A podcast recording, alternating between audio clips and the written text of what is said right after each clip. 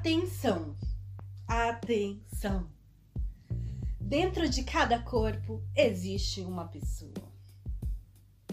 Eles viram sobre meu corpo e dizem: Nossa, você tá gordinha, hein? Como você engordou?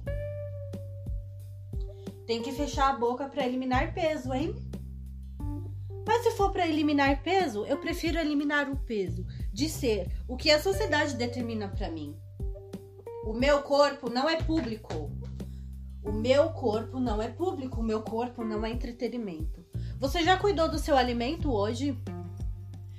Olhou o que a gorda pegou no mercado, mas não parou para pensar. Ela não pediu seu cardápio.